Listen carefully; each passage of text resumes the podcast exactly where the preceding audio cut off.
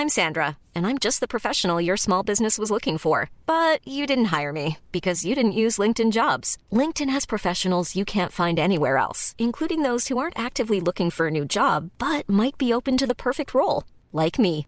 In a given month, over 70% of LinkedIn users don't visit other leading job sites. So if you're not looking on LinkedIn, you'll miss out on great candidates like Sandra. Start hiring professionals like a professional. Post your free job on linkedin.com/people today.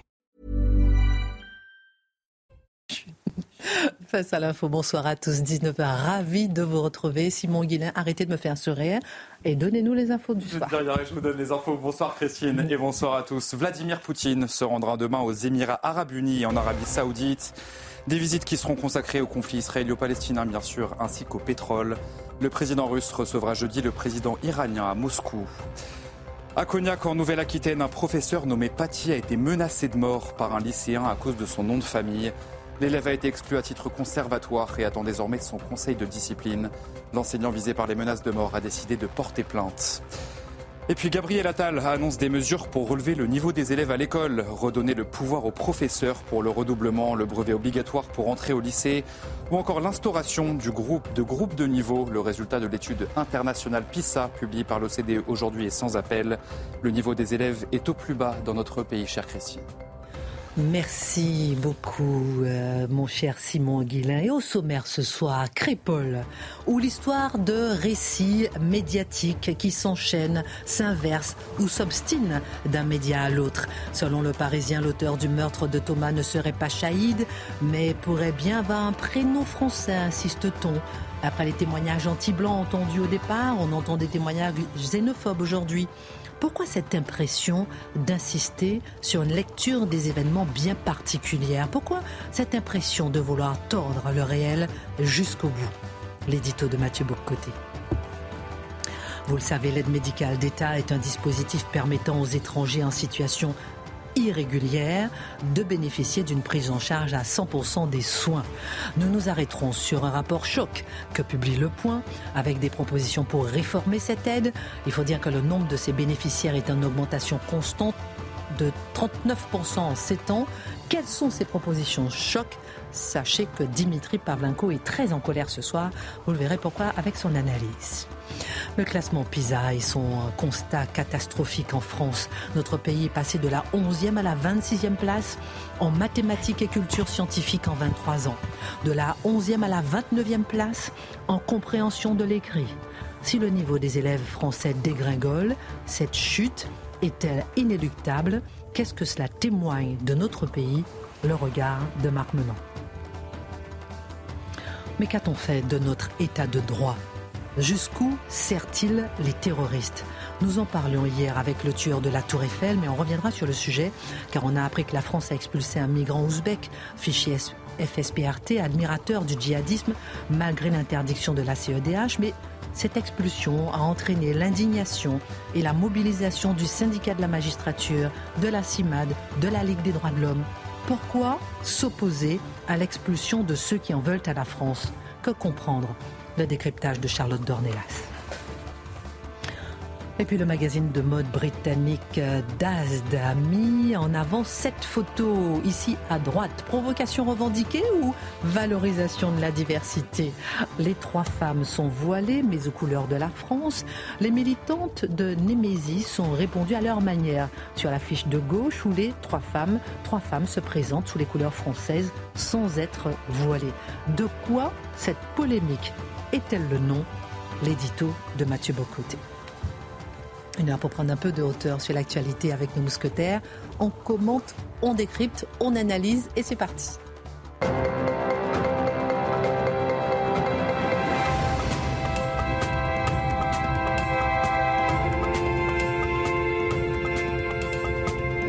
Ravi de vous retrouver ce soir. Hier soir, je suis rentrée à la maison, j'ai fait des divisions en mathématiques avec ma fille. Et alors?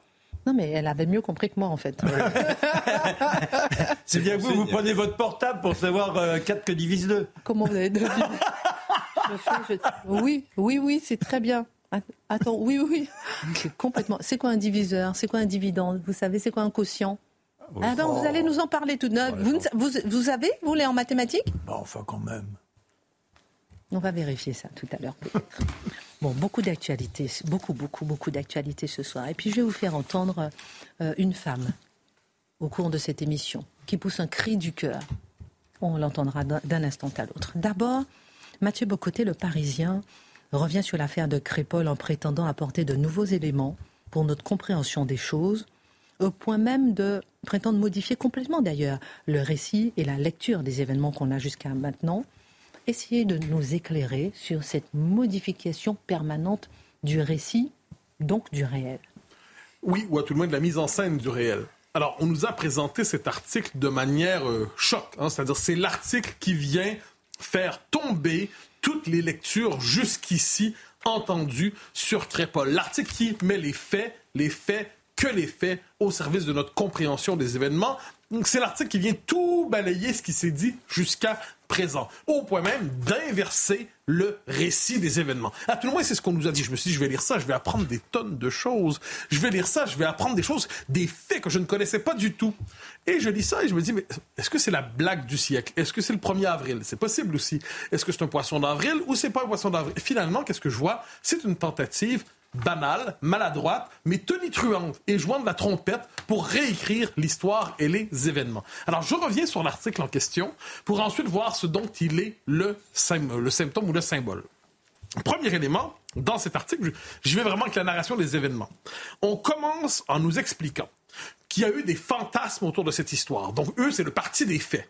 Et qu'est-ce qu'ils nous expliquent? Immédiatement que toute lecture qui verrait dans les événements de Crépole du racisme anti-blanc qui verrait dans les événements de Crépole un choc entre deux France, c'est inévitablement une lecture d'extrême droite. On le pose comme tel au tout début, je cite même. À l'extrême droite, on y voit un acte raciste anti-blanc, avec des guillemets anti-blancs.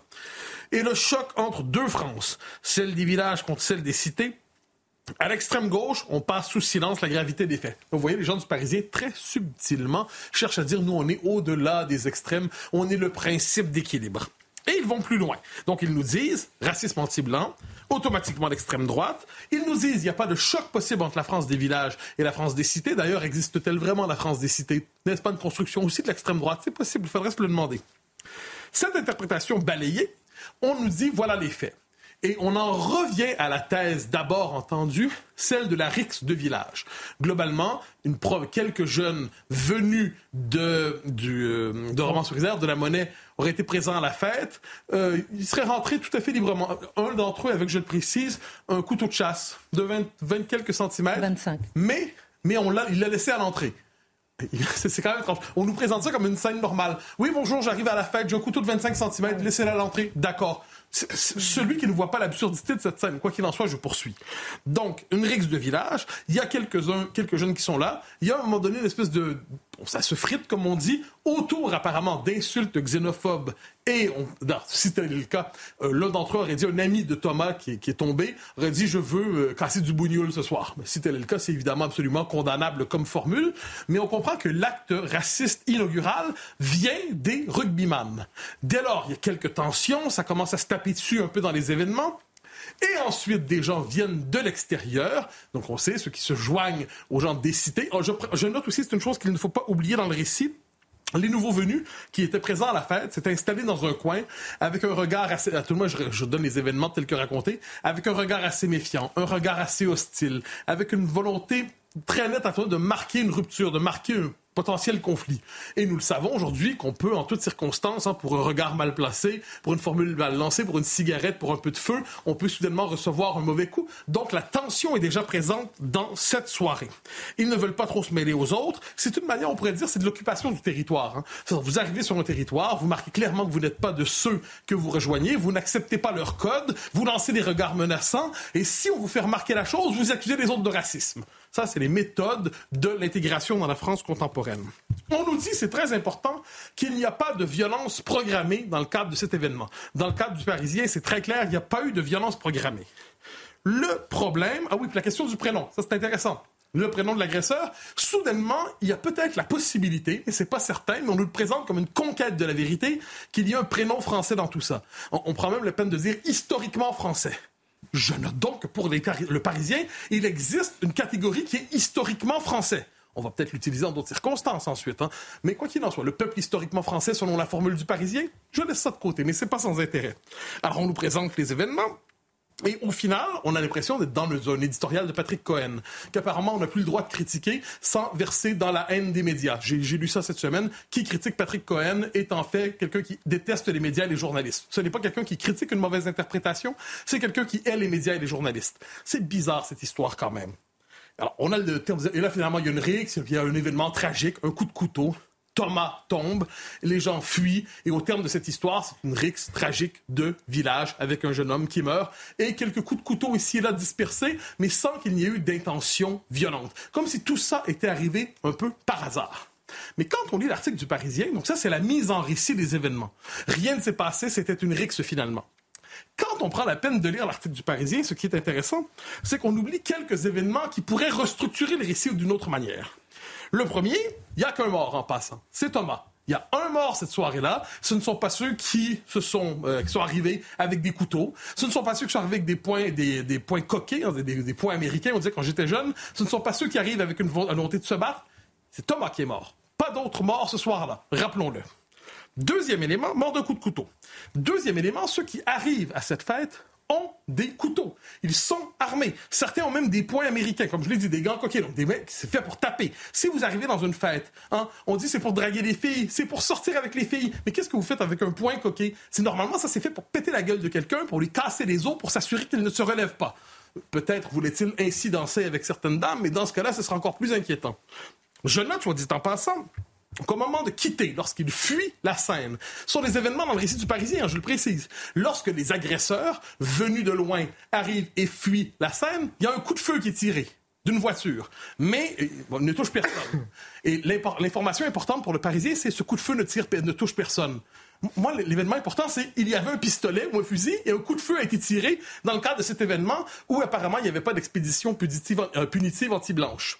On note dans le Parisien, c'est intéressant, qu'il y a eu peut-être, en fait peut-être que oui, en fait il y en a eu, des commentaires anti-blancs des propos anti-blancs. Mais ceux-là ne sont pas structurants dans le récit. Donc ils sont mentionnés comme des faits divers périphériques au récit. Autre fait, là ça c'est intéressant, ils étaient, ceux qui sont arrivés, arrivés parce qu'ils avaient l'intention de draguer les filles. Hein. ils étaient attirés par les filles, nous dit-on. Je ne sais pas dans quel monde ils évoluent, mais ils voient jamais de femmes en tant que telles. Ils doivent à tout prix aller à la fête du village pour peut-être croiser une femme. Dans quel environnement évoluent ces gens? Mais ensuite, on nous donne, c'est un événement intéressant, dans la soirée, l'un d'entre eux a voulu forcer une fille à danser, pour la forcer à danser. Peut-être est-ce qu'on peut voir derrière cela un signe des rapports culturels quelquefois tendus entre les communautés d'une manière ou de l'autre? Alors si je, reprends tout ça très rapidement, le récit du Parisien, tous les événements sont là, tous les faits sont là, mais tous les faits importants sont laissés de côté. Et ce qu'on nous propose, en fait, c'est on reprend le récit pour nous dire Rix, non-événement, rien ne s'est passé, même si, si vous prenez la peine de mentionner coup de feu, couteau, gants coqués, ou euh, si vous prenez la fille forcée à danser, regard insistant, regard hostile à l'intérieur des événements, ça nous ramène à l'interprétation dominante des deux dernières semaines. Mais le Parisien, laissant de côté dans la mise en récit des événements importants, apparemment nous révèle que rien ne s'est passé. Quel est le but de cette réécriture de l'histoire?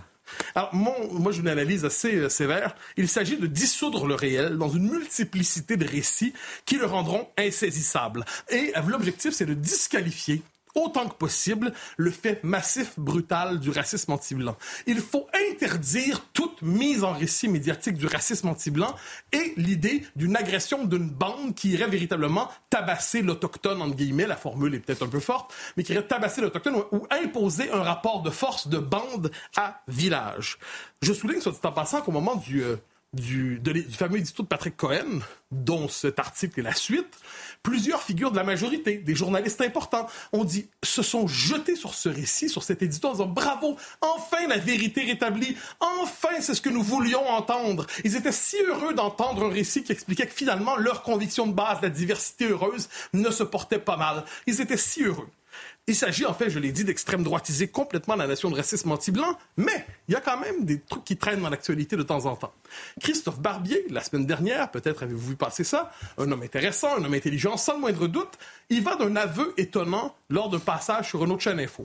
Il dit oui, oui, évidemment qu'il y a des, la question des, des, origines, la connotation culturelle ou des origines dans, le, dans la criminalité, à tout le monde dans la délinquance. Bien sûr que c'est là. Mais les autorités ont décidé depuis un bon moment de ne pas en parler parce qu'on se disait que les gens en feraient mauvais usage. Les gens en feraient très mauvais usage, donc aussi bien ne pas en parler. Et il disait, quelqu'un lui répond, mais il faut pas prendre les gens pour des cons quand même. Il dit, pas certain. Pas certain. Bon, c'est intéressant comme principe de méthode. Euh, J'ajoute, il nous disait aussi, si on donne les origines, si on donne tous les faits, si on donne tous les faits, les gens risquent de crier au racisme anti-blanc et au francocide. Formule de Zemmour. Il ne faut pas que ça arrive. Donc, on ne donnera pas les faits au complet. C'est intéressant comme méthode journalistique. Il nous dit par ailleurs, l'omerta autour de ça est peut-être en train de tomber. Je reconnais donc que, de son point de vue, il y avait quelque chose comme une omerta. J'ajoute une chose, citation très importante d'Anna Arendt. Vous connaissez la grande philosophe, parce qu'elle me semble parfaitement correspondre à la séquence actuelle. Anna Arendt. Quand tout le monde vous ment en permanence, le résultat n'est pas que vous croyez ces mensonges, mais que plus personne ne croit plus rien. Et j'ai l'impression qu'en ce moment, on est sur un moment paradoxal où on a des faits, que des faits, seulement les faits, dans les faits, ce qui se passe, c'est qu'on crée un scepticisme généralisé pour empêcher les gens d'avoir une lecture un temps soit peu sensée des événements. Puis j'ajoute, dans les grandes émissions euh, de, divertissement euh, comique qui se prennent pour des émissions d'information, on fait même venir les grands intellectuels du régime, hein, l'intelligentsia de la nomenclatura, qui se présentent des intellectuels surdiplômés à leur manière, qui arrivent comme des généraux soviétiques avec leurs médailles pour nous dire, avec eux leurs diplômes et leurs titres et leurs livres, rien ne s'est passé, tout cela n'était qu'un fait divers. Tout la appareil interprétatif, symbolique, répressif s'est mis en place pour nous dire rien ne s'est passé. Dernière question, peut-on penser que les Français vont accepter ce nouveau récit? Oui et non. Oui, parce que c'est une, une entreprise d'intimidation médiatique dont nous sommes témoins. C'est violent. C'est violent. Passer sa vie à se faire traiter de raciste, de xénophobe, de, le fait la liste, il y a des conséquences réelles sur la vie des gens de se faire ainsi toujours diaboliser. Donc, d'un côté, c'est une démonstration de force du régime qui nous dit vous allez être obligé de répéter ce qu'on dit, sinon vous serez désormais de l'autre côté du cordon sanitaire. De l'autre côté, peut-être non, pour une raison toute simple, c'est qu'on est en ce moment c'est une question de vie et de mort. Ce n'est plus seulement des statistiques lointaines. Tout le monde redoute de recevoir ce coup de couteau. Tout le monde redoute de, croiser cette personne qui a une lame dans son, euh, sous son manteau. Et tout le monde redoute effectivement, je le devine, de croiser des luthériens fanatisés ou des crépolois violents ou des versaillais radicalisés dans la rue. On le sait très bien, on le sait très bien. Tout le monde se dit, ça c'est un crépolois violent, ça c'est un luthérien fanatisé. Dès lors, j'ai peur. Où se peut-il que les gens voient les choses autrement et aient même appris à nommer la réalité, à nommer cette réalité, c'est-à-dire qu'il y a une violence qui est connotée, il y a un lien entre immigration et insécurité. Cette réalité, tout le monde la ressent intimement il n'est pas encore possible de le dire vraiment sans en payer le prix. C'est le récit, je crois, de cette journée, de cette semaine. Charlotte Dornelas, quel euh, récit, quelle leçon vous tirez justement de ce, cette multiplicité de récits? Ah, Moi, j'ai eu la, même impression, c'est-à-dire que je me suis penchée sur l'article dans lequel on n'apprend rien d'autre qu'en effet, euh, une jeune femme qui euh, dit avoir entendu un des rugbyman dire qu'il voulait casser du bougnoul. Donc je cite, c'est la seule information qui a en plus euh, et celle des prénoms qui devient intéressante parce que parmi les mineurs, il y a un prénom français. Donc finalement, les prénoms ont du sens à partir du moment où il y en a un français. Je note que parmi les majeurs, il y en avait déjà un français qui était sorti, euh, enfin en tout cas qui n'était pas d'origine extra-européenne, comme on dit. Euh, et, et, donc c'était pas ça le sujet. C'était simplement qu'il y avait une volonté, en effet, de cacher certains faits. Et maintenant qu'il y a des choses qui sont anecdotiques je, suis désolée, anecdotique par rapport au récit de base, eh bien tout le monde se jette dessus et ça redevient important. Et là, on voit que Crépol est à nouveau au centre du récit médiatique, ce qui était interdit de faire pendant deux semaines, parce qu'il n'avait pas les éléments pour avoir un récit qui corresponde au récit qu'il voulait donner. À l'époque, pendant les deux, pendant les dix premiers jours, parler de Crépol, être traumatisé par ce qui se passait à Crépol, c'était de la récupération. Depuis hier, avec cette petite information qui n'est rien par rapport à la mort de Thomas, pardon, qui n'est rien par rapport à la mort de Thomas, eh bien c'est matin, midi, soir. Crépol est à nouveau au milieu du récit. J'aimerais qu'on m'explique ce changement de cap.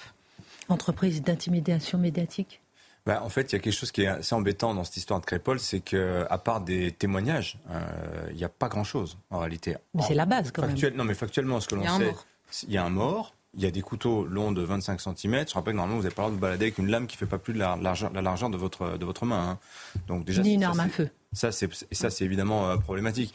Mais en revanche, sur les circonstances qui amènent au drame, vous voyez, c'est là-dessus en fait que, que porte l'article de ce matin qui vise à réécrire l'histoire en, en disant on vous a menti, ça a été instrumentalisé politiquement. C'est pas du tout ce qui s'est passé, voire c'est peut-être même exactement le contraire. Vous voyez et finalement, il y a une dilution totale de la, de la situation. On ne sait plus quoi penser. Chacun prendra position, chacun dans son camp, chacun dans son camp, et puis chacun rentrera chez lui.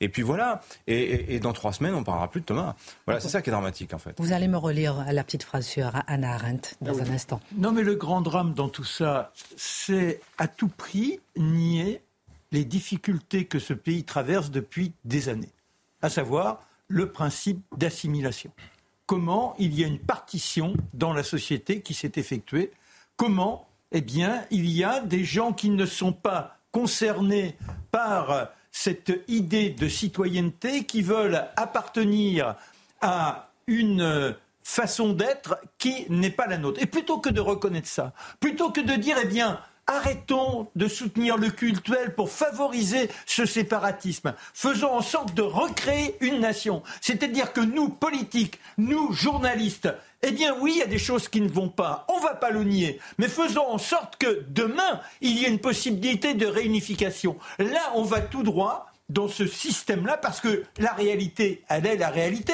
On peut la nier. Mais à la fin, ça va, ça va arriver à quoi? Eh bien, des gens qui vont s'armer pour répondre à cela, et on sera véritablement dans cette guerre civile que l'on est censé vouloir éviter en truquant la réalité. Personne ne veut ça, effectivement. Redites-nous cette petite phrase, elle me plaît bien. Alors, je la redis parce qu'elle est essentielle, c'est d'Anna Arendt. Quand tout le monde vous ment en permanence, le résultat n'est pas que vous croyez ces mensonges, mais que, plus personne ne croit plus rien. Autrement dit, quand on vient dissoudre le réel, quand on vient dissoudre les faits, quand les récits s'additionnent et vous choisissez finalement votre récit parce que certains faits sont évacués, quand vous considérez que neuf témoignages ont dit qu'on veut planter du blanc, ça ne compte pas, mais une personne qui dit le témoignage avec le mot bougnoul, qui était condamnable, je le redis, ça, ça compte, eh bien vous voyez, un moment donné, on dissout le réel, le commun des mortels se détourne de la vie publique, la vie publique est dépolitisée parce qu'il n'y a tout simplement plus possible d'avoir rapport à la vérité. Les faits ne sont plus choisis en fonction du fait qu'ils soient vrais ou faux, mais en fonction du fait qu'ils soient conformes au récit de la diversité heureuse ou non. Sont-ils moralement bien ou moralement faux? Ça, ça compte. Vrai ou faux, ça ne compte plus. Dans un instant, je vais vous faire écouter justement un petit extrait d'une femme qui hurle, qui crie justement euh, sur le réel. On est passé à côté du réel. On a banalisé ce qui arrivait à sa famille. On en parlera dans un instant. Si vous voulez bien, Dimitri, on marque une pause et on revient avec vous, Dimitri, dans un instant. Tout de suite même.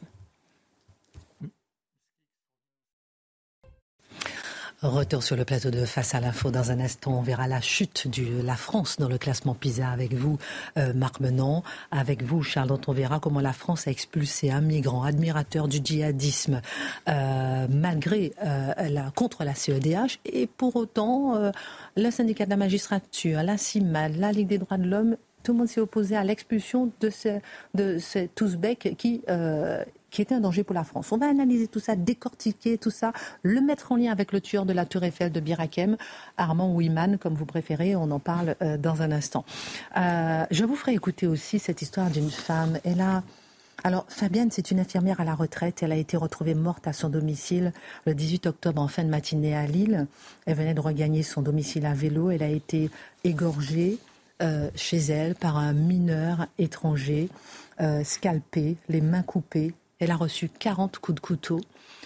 On a appris que le mineur euh, s'est suicidé en prison le 10 novembre dernier. Et cette femme, enfin la famille de cette femme qui a été euh, tuée, crie et demande en quelque sorte que ça ne puisse pas passer comme un fait divers inaperçu, comme un fait divers banal. Euh, la famille qui dit un chien se serait fait écraser, on en aurait plus parlé. Eh bien, on va en parler, nous, dans un instant. D'abord, Dimitri, vous êtes en colère ce soir. Alors à chaque fois que vous parlez de l'AME, ça vous rend vraiment énervé. Faut-il supprimer, réviser et surtout ne pas toucher à l'aide médicale d'État? C'est l'un des points chauds du plan euh, euh, de la proposition du projet de loi euh, immigration. Mm. Le rapport Evin Stefanini, rendu public dans Le Point, vous l'avez lu pour mm. Face à l'info, Qu'est-ce que ça nous apprend Et puis vous nous direz qu'est-ce qui vous énerve. Alors il y a le point, mais le rapport, vous le trouvez. Hein, oui, oui, oui, tout à fait. Ça fait, alors soyez pas impressionnés, ça fait 106 pages, mais il y a 70 pages d'annexes, donc c'est une trentaine de pages. mais alors, non, en fait, vous avez dit, tu es en colère. Mais oui, parce que quand je lis les titres des journaux, on me dit, oh ben non, dans ce rapport, on nous dit l'AME, tout va bien, aucun problème, c'est formidable l'AME. Puis quand vous lisez le rapport, c'est marrant, j'ai pas du tout eu le même ressenti. Et d'ailleurs, j'ai lu le rapport avant d'aller voir ce que mes confrères en avaient dit. Alors, qu'est-ce qu'on apprend bah, Que l'AME a de beaux jours devant elle. Je vous ai donné la conclusion avant le développement. Alors, ce rapport, juste pour vous rappeler, il est commandé par le gouvernement le 10 octobre, donc c'est-à-dire pratiquement un mois avant le début de l'examen du projet de loi immigration euh, par le Sénat. Et on savait donc avant euh, l'arrivée du texte au Sénat que les républicains euh, voudraient la suppression de l'aide médicale d'État. Ils avaient annoncé la couleur, la couleur très en amont. Et ils voulaient cette suppression envers et contre tout, et contre tous, on peut dire même, euh, puisque en fait euh, la majorité était très sceptique sur l'idée de supprimer, la gauche refuse la suppression de l'AME. Et puis vous vous rappelez, je vous avais parlé de cette pétition qui a été euh, signée par 3500 médecins et qui a annoncé que quoi qu'il arrive, que le texte soit voté ou non, que l'AME soit supprimé ou non, bah, il continuerait de soigner les clandestins. Bon, conclusion du gouvernement, vite, vite, il faut un rapport, il nous faut un rapport. Les deux heureux missionnés, je vous les présente, donc Patrick Stefanini, je pense que vous le connaissez, ancien préfet, il a été directeur de campagne de Valérie Pécresse lors de euh, la dernière présidentielle, et surtout c'est un grand spécialiste de l'immigration, il a écrit un bouquin épais comme ça, qui est une référence en la matière, hein, sur la question euh, de l'immigration. L'autre euh, rapporteur, c'est l'ancien ministre socialiste de la Santé, Claude Evin. Tout le monde connaît la loi Evin, il a donné cette loi donc sur l'interdiction de fumer dans les lieux publics, euh, sur la publicité, sur l'alcool. Bon. Et si on doit les situer l'un et l'autre par rapport à cette question de l'AME, vous en avez en gros un qui est pour l'AME, plutôt Claude Evin, et un qui est contre l'AME. C'était Patrick Stefanini. Du moins le croyais-je. Parce qu'à la lecture du rapport, je me dis soit il y a eu un rapport de force qui a basculé en faveur de l'un, ou bien euh, il y en a un qui cachait son jeu. Bref, je vous laisserai tirer les conclusions que vous voulez. La feuille de route de ces deux-là, c'était d'abord d'évaluer le dispositif, sachant que ça a été déjà fait trois fois en dix ans. Vous avez un rapport de l'IGAS, l'Inspection générale des affaires sociales, de 2010 dont je vous avais parlé ici même il y a quelques semaines, et deux rapports en 2019. C'est pas si loin que ça, 2019. Un rapport donc toujours de l'IGAS, l'autre de l'inspection générale des, finances. Et euh, deuxième partie de ce rapport, c'est de proposer, alors non pas des, des, propositions, des pistes d'évolution. J'aime bien la formule, en quoi on retrouve la fonction première d'un rapport, c'est-à-dire de remplir une armoire ministérielle et surtout de ne pas être lu, ce que j'ai fait j'ai fait, c'est un bel exploit. Et les auteurs nous préviennent d'emblée que, un, d'abord, ils n'ont pas eu beaucoup de temps. Donc les auditions, ça a été un petit peu express. Donc il y a des points, en fait, du rapport sur lesquels, effectivement, ils disent eux-mêmes, on n'a pas pu aller très loin. Et ils reconnaissent aussi qu'ils ont eu des différends. Voilà. Alors, commençons par l'évaluation de l'AME. Qu'est-ce qu'on apprend dans le rapport?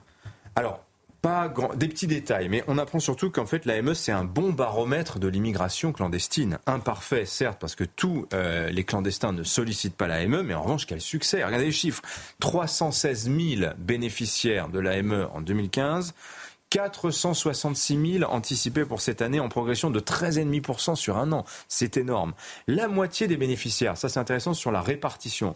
Sur ces 466 000, vous en avez plus de 200 000 qui sont en Ile-de-France notamment Paris, Seine-Saint-Denis.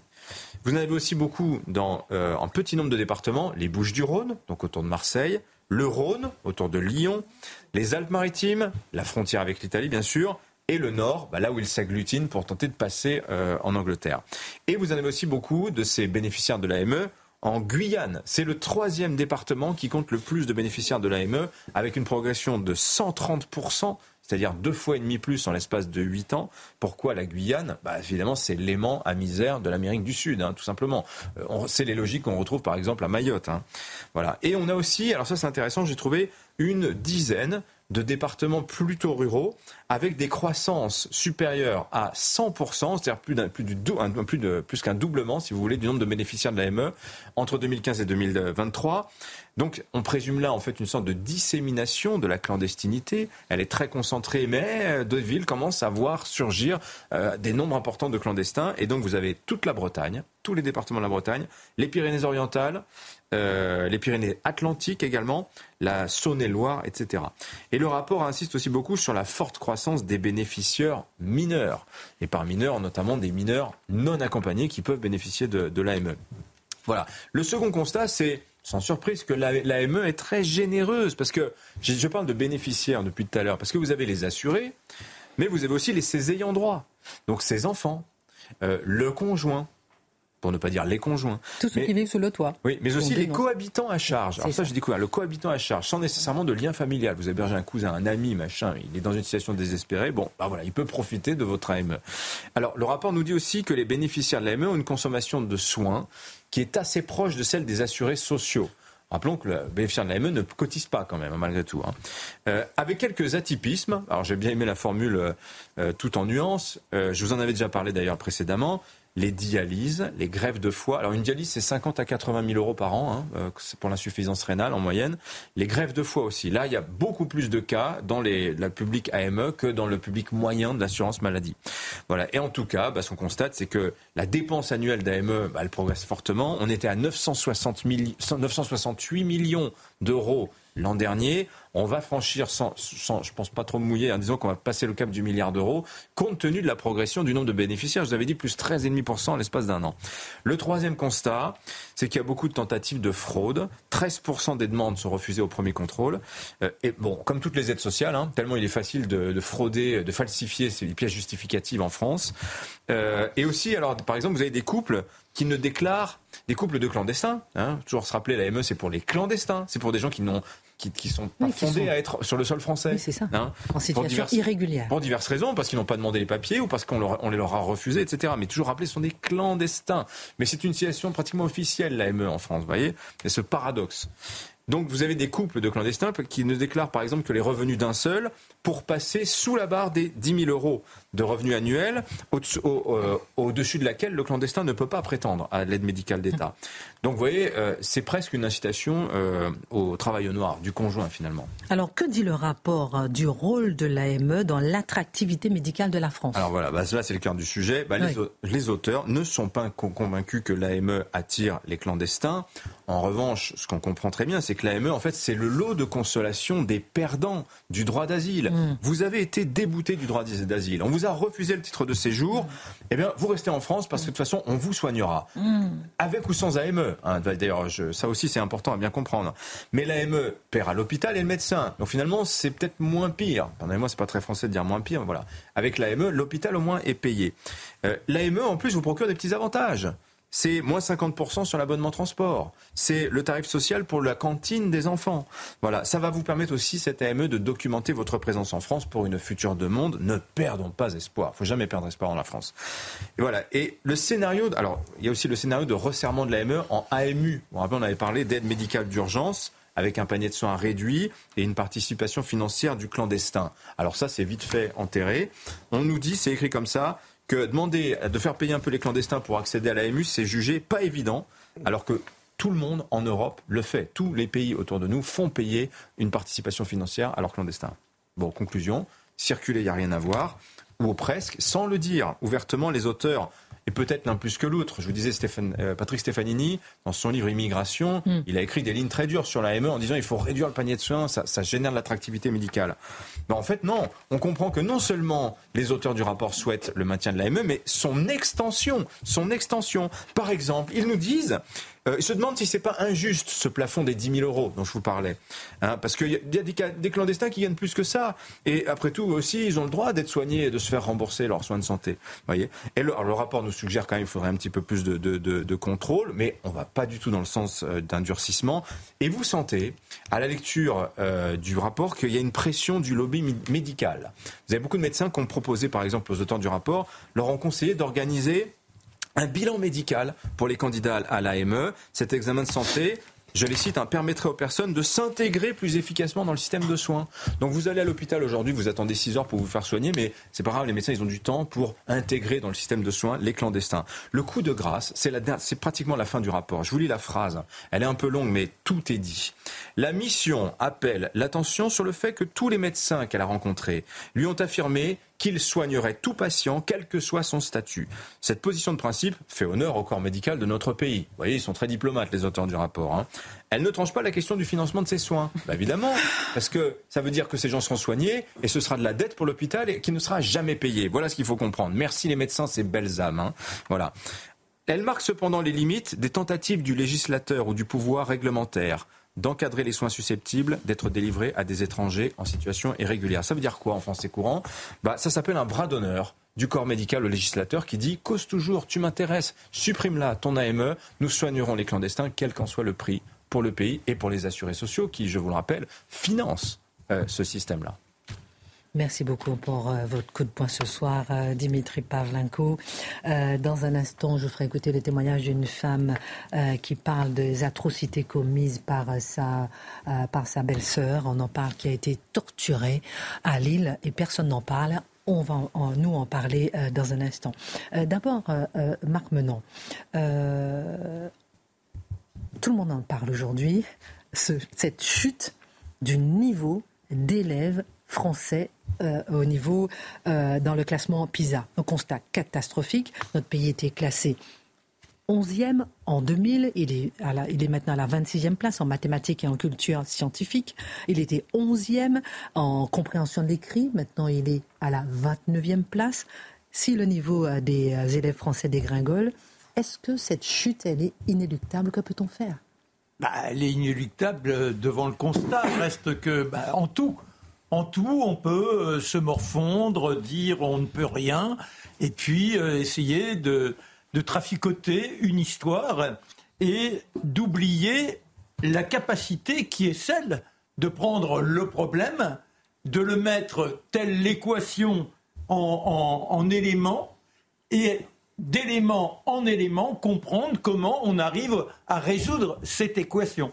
Pour le moment, on constate. Alors, il y a quand même un, un personnage qui mérite d'être loué à sa façon, c'est le nouveau ministre de l'Éducation nationale. J'ai le, sentiment, de par les manifestations qui sont les siennes depuis qu'il est arrivé à son poste, qu'il a la conscience profonde et qu'il ne veut pas ni se mentir et mentir aux autres. Alors, il essaie, dans une sorte d'urgence, d'ailleurs il dit, il y a urgence à l'action et il tente d'envisager les solutions. Mais là encore, quand vous avez détruit un système, vous imaginez bien qu'il ne va pas se relever du jour au lendemain. Que le gamin qui aujourd'hui est en sixième, en cinquième, qui ne sait pas lire, c'est pas avec je ne sais trop quel changement de méthode que, hop, en trois mois, il trouvera le goût des mots. Donc il y a tout un système. Vous permettez qu'on regarde peut-être trois mesures annoncées par Gabriel Attal aujourd'hui. Par exemple, le redoublement. Hmm. Euh, ce sont les professeurs qui prendront la décision et non plus les parents. Ou encore le brevet de collège, le brevet obligatoire pour entrer pardon, en seconde. Hmm.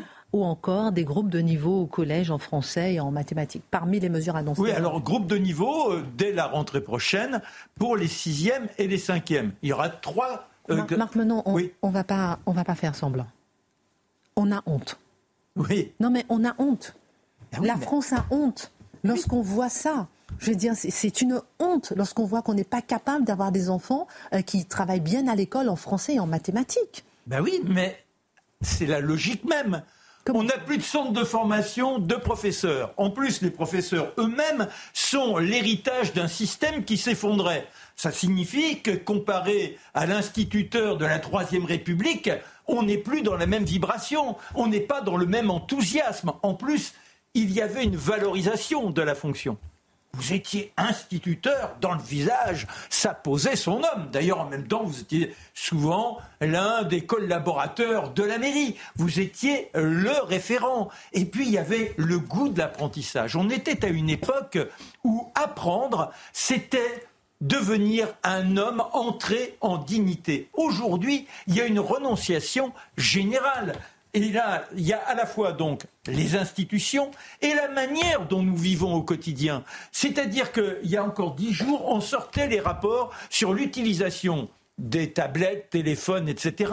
pour les enfants. Dès l'âge de deux ans, vous avez des gamins qui passent une demi-heure, trois quarts d'heure par jour devant un, écran. Comment voulez-vous qu'ils aient la capacité de se concentrer Après, il y a l'attitude de cette victimisation généralisée. Alors, c'est la victimisation. On ne peut pas donner une mauvaise note à un élève parce qu'il est déprécié vis-à-vis des autres. Ben, il suffit déjà d'expliquer pourquoi il y a une notation. Que cette notation, ça ne veut pas dire que le gars est un abruti. Ça veut dire qu'à un moment donné, ça lui permet de comprendre qu'il n'est pas capable de résoudre un point. Mais c'est lui donner le goût ensuite de chercher à se valoriser grâce à l'instruction. Ce n'est pas du tout cela qui est, fait aujourd'hui. Et puis vous avez les professeurs qui eux-mêmes arrivent en disant on nous donne pas les moyens, euh, on est mal payé. Je suis désolé, oui, on peut être mal payé, mais dès lors qu'on accepte de tenir une fonction, ça serait le chauffeur d'autobus qui dirait je suis mal payé. Bon ben, je regarde de côté parce que ça m'emmerde. Non, je suis pas assez bien payé, je fais pas attention. Dès lors que vous prenez une fonction, vous avez l'honneur de la tenir. Surtout que vous devez être conscient de, du rôle que vous avez jouer. Alors, il faut réhabiliter quoi? Bah Déjà le goût des mots pour comprendre la, la langue. Le goût des mots, il vient de quoi? De raconter des histoires. Mais il vient aussi des dictées il vient de la lecture. et tout ça, c'est jubilatoire. Vous êtes en train de dire que finalement, l'école qui ne fait plus trop de dictées, plus trop de notes, plus tout ça, c'est-à-dire que c'est aux parents, effectivement, de compenser finalement? Non, mais il faut que la structure. D'abord, il faut que les parents, dans la mesure du possible, puissent les accompagner, mais également, vous avez les gamins.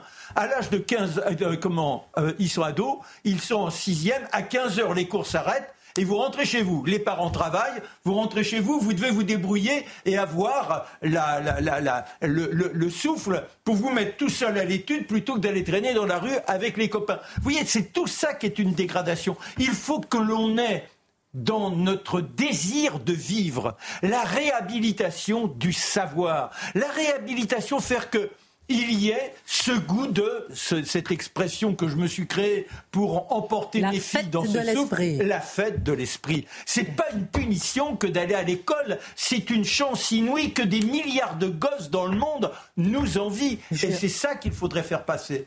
J'ai bien compris que c'est aux parents finalement de compenser le manque de l'éducation nationale. En tout cas, c'est Oui, mais ça va aussi des cours complémentaires. C'est-à-dire ben que quand les gamins à 15 heures, ils ont plus de L'école n'est plus l'école. Mais il faudrait qu'il y ait des cours euh, supplémentaires. C'est bien de créer trois, trois, trois niveaux, mais dès les redoublements. Mais quand on voit que le gamin, il décroche, il faudrait que le soit, parce qu'on parle aussi de la méthode de Singapour. En deux mots, à Singapour, 98% des enfants ont des cours particuliers. Donc pour pouvoir avoir le niveau.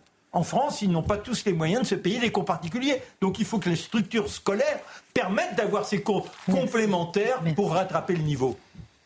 Ma belle-sœur a été euh, torturée et massacrée. Elle a été retrouvée défigurée.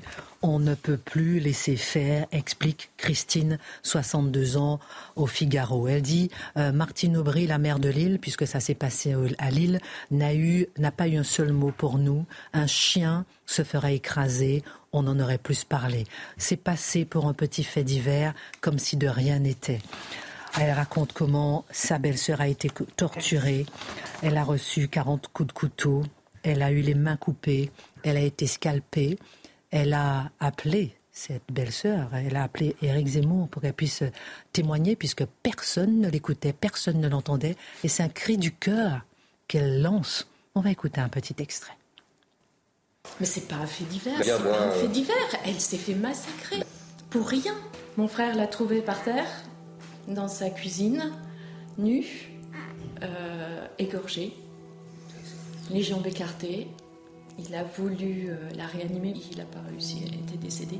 Le peuple, nos enfants, nos petits-enfants sont en danger. Bah sont en danger. Bah, L'État ne fait pas son travail. Absolument. L'État ne protège Alors ce qu'il va faire, c'est à nous de faire euh, aujourd'hui le boulot qui est l'auteur, un mineur étranger. Il s'appelle Mohamed Bamba. Il s'est suicidé le 10 novembre dernier.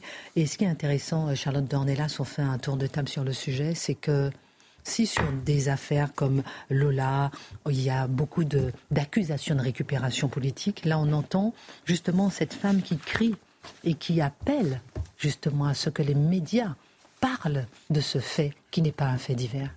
Oui, si je reprends le, vocabulaire habituellement en cours, elle demande elle-même la récupération de ce qui est arrivé à sa sœur, parce qu'elle appelle en l'occurrence Éric Zemmour en le suppliant euh, de faire en sorte que, l'histoire de sa sœur soit connue.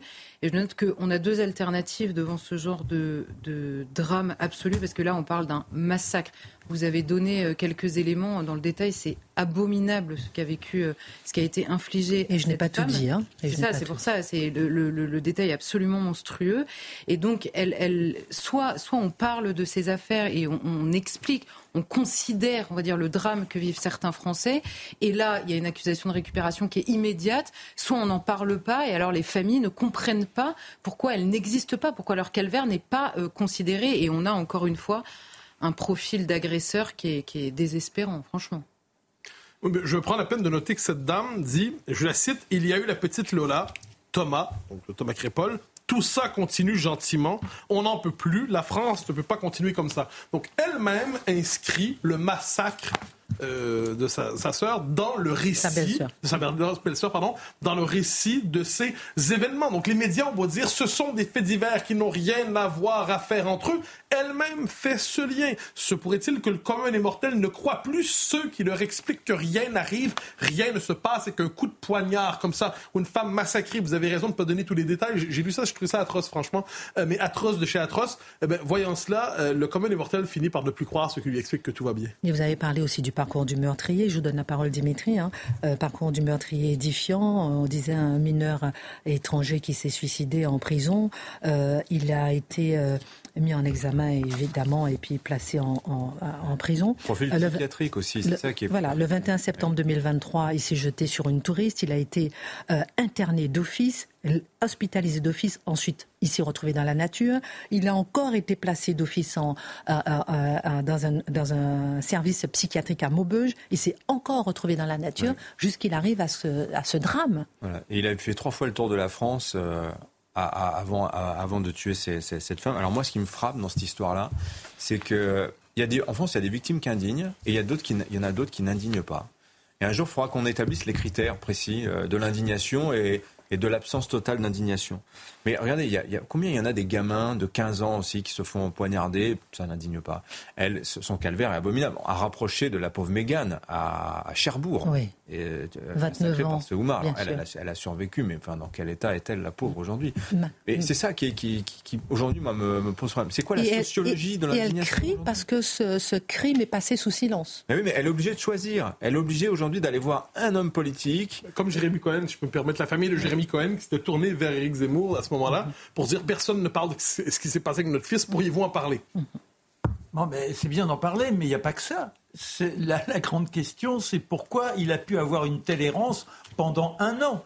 Pourquoi, alors qu'il s'est rendu coupable d'actes qui laissaient présager qu'il pouvait aller beaucoup plus loin et que forcément on était déjà dans cet état d'esprit, si vous le laissez dans la nature paumé, n'ayant rien du tout, il va rechuter. Donc que fait-on de gens qui se rendent coupables d'actes qui en eux-mêmes annoncent l'avenir et on dit, bah, on se reverra la prochaine fois. Il y a quelque chose qui ne va pas. On voit effectivement, comme le dit l'article du Figaro, des défaillances en cascade, une histoire saisissante. Et puis on rappelle que Thomas, puisqu'elle a parlé de Thomas, euh, euh, il aurait eu 17 euh, ans demain.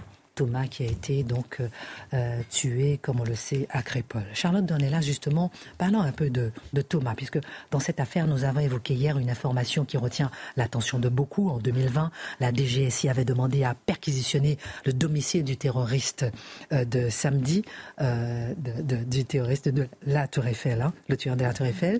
Mais cette perquisition avait été refusée par un juge des libertés, donc pas du tout à l'affaire Crépole, mais à l'affaire de la Tour Eiffel. Comment expliquer ce choc décision et en vertu de quoi Et on ira un peu plus loin avec l'affaire de Louzbek dont j'ai parlé dans les titres tout à l'heure. Ça, parce que c'est la même histoire, vous savez, c'est le, fameux état de droit dont nous parlait déjà hier Dimitri, qui est au centre de toutes les attentions. Et on pourrait nous expliquer d'ailleurs dans l'affaire de Fabienne, hein, de cette pauvre femme, que, euh, que le, tout l'état de droit a été respecté à chaque décision, parce qu'on ne pouvait pas contraindre euh, à tel moment ou à tel autre.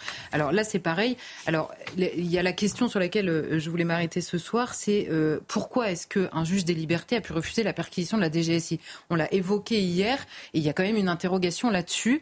Euh, alors, en gros, dans une enquête euh, pour terrorisme de manière générale, vous avez soit une enquête judiciaire. Il faut savoir qu'en France, c'est très particulier. On a deux, euh, on a deux courants. C'est-à-dire, il y a le courant administratif et le courant judiciaire, et qui parfois d'ailleurs rendent les choses un peu compliquées. Et donc, dans une enquête terroriste judiciaire, il faut que vous ayez soit une flagrance, il y a un attentat vous ouvrez une enquête. Soit en préliminaire, en fonction des renseignements, vous avez suffisamment de preuves pour ouvrir une enquête sous l'égide d'un juge, donc, et, euh, là, vous ouvrez une enquête à partir des preuves, et donc vous faites euh, ce qu'on appelle une enquête préliminaire, c'est le cas tout le temps, c'est vrai aussi dans le terrorisme. Et il y a une, une, autre manière, on va dire, de faire la perquisition qui concerne là euh, celle qui a été refusée par un juge des libertés. Vous vous souvenez, au moment de l'état d'urgence, il y avait une des mesures de l'état d'urgence qui était le fait que, sur demande de la DGSI, du renseignement intérieur, vous pouviez aller perquisitionner sans autorisation d'un juge. Donc perquisition administrative, l'autorité administrative, le préfet, selon les renseignements, va perquisitionner, mais le judiciaire n'intervient pas. Vous n'avez pas de protection, on va dire, de vos libertés publiques, puisque c'est ça euh, l'enjeu entre les deux. Quand on sort de l'état d'urgence, vous savez qu'il y a plusieurs mesures qui passent dans le droit commun, et cette question de la perquisition se pose. Alors là, on décide d'une chose un peu hybride, on continue en quelque sorte les perquisitions administratives. Vous avez du renseignement, mais vous n'avez pas suffisamment de preuves pour ouvrir une enquête. Vous avez des soupçons du renseignement et vous demandez, donc la DGSI demande au préfet de saisir le parquet national antiterroriste et de faire une perquisition.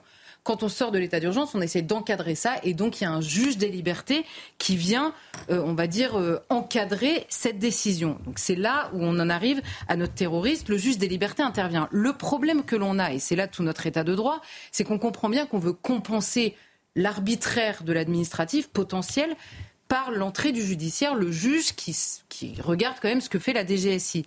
Le problème, c'est que le juge, il, il se prononce, on va dire, sur des faits sur des preuves, sur des éléments. Or, quel est le propre des renseignements?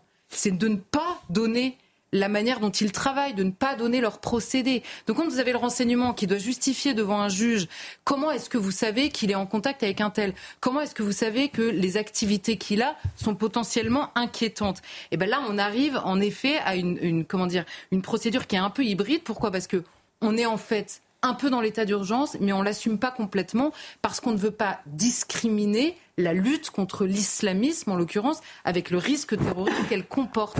Donc on veut que tout relève du droit commun, notamment le traitement des terroristes. Et là, en l'occurrence, euh, ça, pose une véritable question. Hein. Je ne dis pas que la réponse est facile, mais ça pose une véritable question, notamment dans le, cette, euh, comment dire, cette euh, cohérence entre l'administratif et le judiciaire, que jusqu'à aujourd'hui, on ne veut pas se poser. Et on se posera d'autant moins si on remplace la question de l'islamisme par celle des troubles psychiatriques. Mais c'est sûr qu'on n'y arrivera pas. Alors concernant cet état de droit, euh, Charlotte, une nouvelle a fait réagir plusieurs associations et magistrats. C'est l'expulsion d'un Ouzbek malgré l'interdiction de la CEDH. Et, la France, on a, envie, on a envie de comprendre cette décision de la France. Mais comment la lire? Qu'est-ce qui s'est passé concrètement?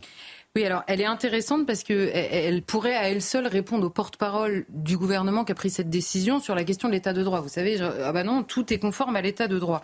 Bon, là en l'occurrence, c'est encore cette affaire de CEDH. Vous savez, souvent les ressortissants, notamment euh, euh, islamistes, viennent de pays dans lesquels on rigole beaucoup moins notamment avec l'islamisme, euh, et, dans lequel on a ajusté les curseurs.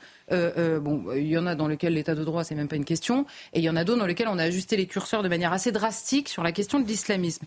Et donc la jurisprudence de la CEDH, elle interdit l'expulsion d'un étranger, même extrêmement dangereux, faut quand même l'avoir à l'esprit, hein, même extrêmement dangereux, s'il est exposé dans son pays d'origine, un, à des mauvais traitements, et ça c'est un arrêt qui date de 2009, et deux, s'il risque d'y faire l'objet de poursuites pénales non conformes aux canons européens du procès équitable. Ça, c'est une jurisprudence de 2012. Pourquoi est-ce que j'insiste sur les dates? Parce que 2009 et 2012, avant 2009, me semble-t-il, on ne vivait pas en dictature totale en France. Donc, on comprend bien que les curseurs de ce qu'on appelle aujourd'hui l'état de droit ne cessent de se déplacer. Et par ailleurs, ce qu'on disait juste avant, cette question euh, de l'évolution, on va dire, des perquisitions administratives ou judiciaires, ça évolue aussi. Donc l'état de droit ne cesse d'évoluer. Donc on ne peut pas nous donner comme réponse en permanence c'est l'état de droit comme si c'était un droit divin qui était là depuis toujours et pour toujours. Non, il s'adapte évidemment en permanence. Et euh, la, deuxième chose, c'est que dans l'affaire de l'Ouzbek qui nous, qui nous occupe, ce qui fait hurler euh, euh, des associations et le syndicat de la magistrature, c'est que la CEDH avait pris une décision, ce que disent ces associations, avait pris une décision de suspension de la procédure d'expulsion en attendant l'avis de la Cour nationale du droit d'asile sur le cas de cet Ouzbek qui est en effet jugé dangereux par les renseignements, mais qui risque des traitements inhumains, qui lui fait valoir le fait qu'il risque des traitements inhumains dans son pays d'origine, en l'occurrence l'Ouzbékistan. Entre-temps, la Cour nationale du droit d'asile répond. Alors c'est un peu une réponse à la Ponce Pilate, ou plus exactement, elle renvoie vers le politique le choix de décider. Elle dit L'homme peut en effet prétendre à une protection de la France en raison de ce qui se passe en Ouzbékistan, mais elle ne lui accorde pas, estimant qu'il représente une menace grave pour l'ordre public, la sécurité publique ou la sûreté de l'État. Parce qu'elle dit oui, d'accord, il pourrait prétendre en soi à la protection de la France, et en même temps, c'est un énorme danger pour la France. Donc, elle laisse le politique décider. Quand je dis Ponce Pilate, c'était pas très gentil parce qu'en l'occurrence, elle remet entre les mains du politique une décision politique. Et là, la CEDH dit bon, bah, puisque la CNDA a donné une réponse qui est un peu entre les deux, je prolonge ma mesure provisoire de euh, stopper l'expulsion en attendant de donner moi-même mon avis sur le fond. Et donc c'est toute cette évolution-là que mettent en avant ces associations euh, euh, qui contestent, on va dire, l'expulsion. Mais entre-temps, Gérald Darmanin, ses services plus exactement, ont quand même expulsé cet Ouzbek. Alors, comment expliquer euh, justement que cet homme dès lors soit en Ouzbékistan à l'heure où nous parlons? Eh bien alors, le et, puis, et puis quelque part, on peut applaudir aussi le fait que Gérald Darmanin ait expulsé malgré la CEDH. Ça veut dire qu'on a quand même une marge de manœuvre. Eh bien justement, le, ministre de l'Intérieur, enfin le ministère de l'Intérieur répond que la CEDH n'interdit rien de manière générale et mhm. absolue. Donc il y a un peu un pas de côté par rapport à cette décision qui n'est pas complètement euh, digérée, on va dire. Mais elle dit, alors là, c'est euh, attardons-nous sur le profil. Pour euh, contrer euh, cette jurisprudence, cette décision en l'occurrence de la CEDH, le ministère invoque un il est considéré en effet comme dangereux par les services. Donc qu'est-ce qu'on choisit? Est-ce que lui risque des choses dans son pays d'origine, mais en même temps c'est un adulte qui pose des, comment dire des actes comme un adulte? Il est donc responsable de ses actes. Et au moment où il pose des actes en France qui font peser une menace sur la France, il sait lui-même ce qu'il risque potentiellement dans son pays d'origine. Donc soit soit en fait on s'occupe des hommes et ils n'ont plus aucune liberté, on décide pour eux ce qu'ils doivent faire, où ils doivent vivre et comment vivre, soit on estime que les adultes sont libres et libres aussi de poser des actes qui ont parfois des conséquences. Mais ce n'est pas le meilleur. Il est retourné volontairement, cet homme, en Ouzbékistan en 2018, parce que son épouse demeure en Ouzbékistan, et il a même eu un enfant en 2019 en Ouzbékistan.